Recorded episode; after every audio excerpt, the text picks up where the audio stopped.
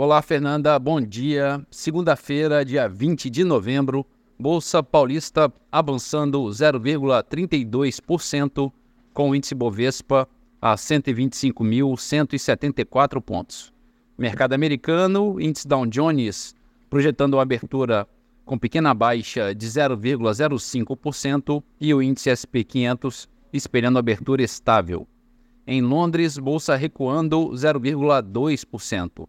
Bolsa da França, leve alta de 0,17%. E na Alemanha, bolsa em baixa de 0,23%.